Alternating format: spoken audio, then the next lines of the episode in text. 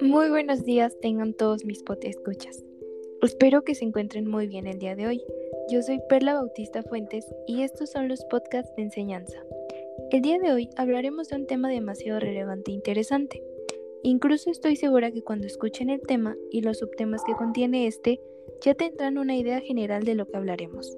Y qué mejor acompañada de Camila Arias Arceo, estudiante UNIT en la licenciatura de Derecho y Ciencias Jurídicas. Un gusto tenerte de compañía en este podcast. Bueno, pues sin nada más que decir, comencemos mis podescuchas. Bueno, el tema de hoy es el análisis de intención comunicativa de noticias y anuncios publicitarios, del cual comenzaré cada concepto. De igual manera, explicaremos sus características principales, ejemplos, cómo interviene en la sociedad y qué beneficios contiene. Como mencionó mi compañera, centrémonos primero en los conceptos de estos análisis, los cuales son las noticias y los anuncios publicitarios. Pero ¿qué entendemos por esto? Primero las noticias. Es el texto periodístico tanto escrito como auditivo o audiovisual que consiste en una narración objetiva de algún evento novedoso, actual y de interés público. Cabe recalcar que este cubre la necesidad del lector, pues da a conocer lo que sucede en el mundo dejando en claro que debe de ser de forma veraz y efectiva. Se diferencia de formas de comunicación periodística ya que transmite de manera más objetiva, sin dar cabida a subjetividades ni datos autorreferenciales del periodista.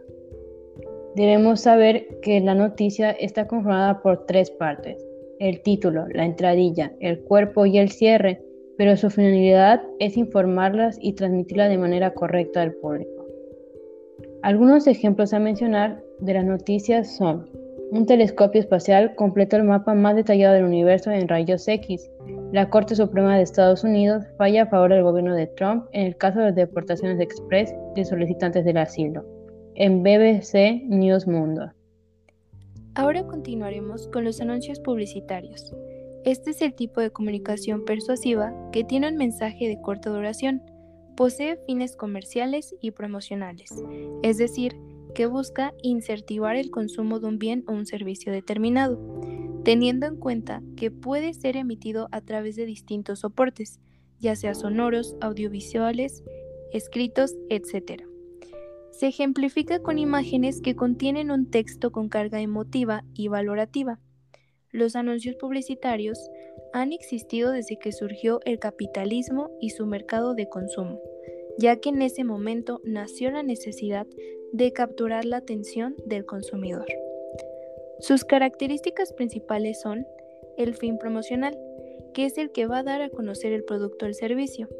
La función persuasiva es la más importante, pues por medio de esta se logrará convencer al consumidor a comprar el producto.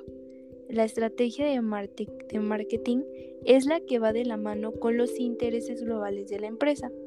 Y por último, tenemos el target determinado, que éste se dirige para el tipo de público dependiendo la necesidad de éste.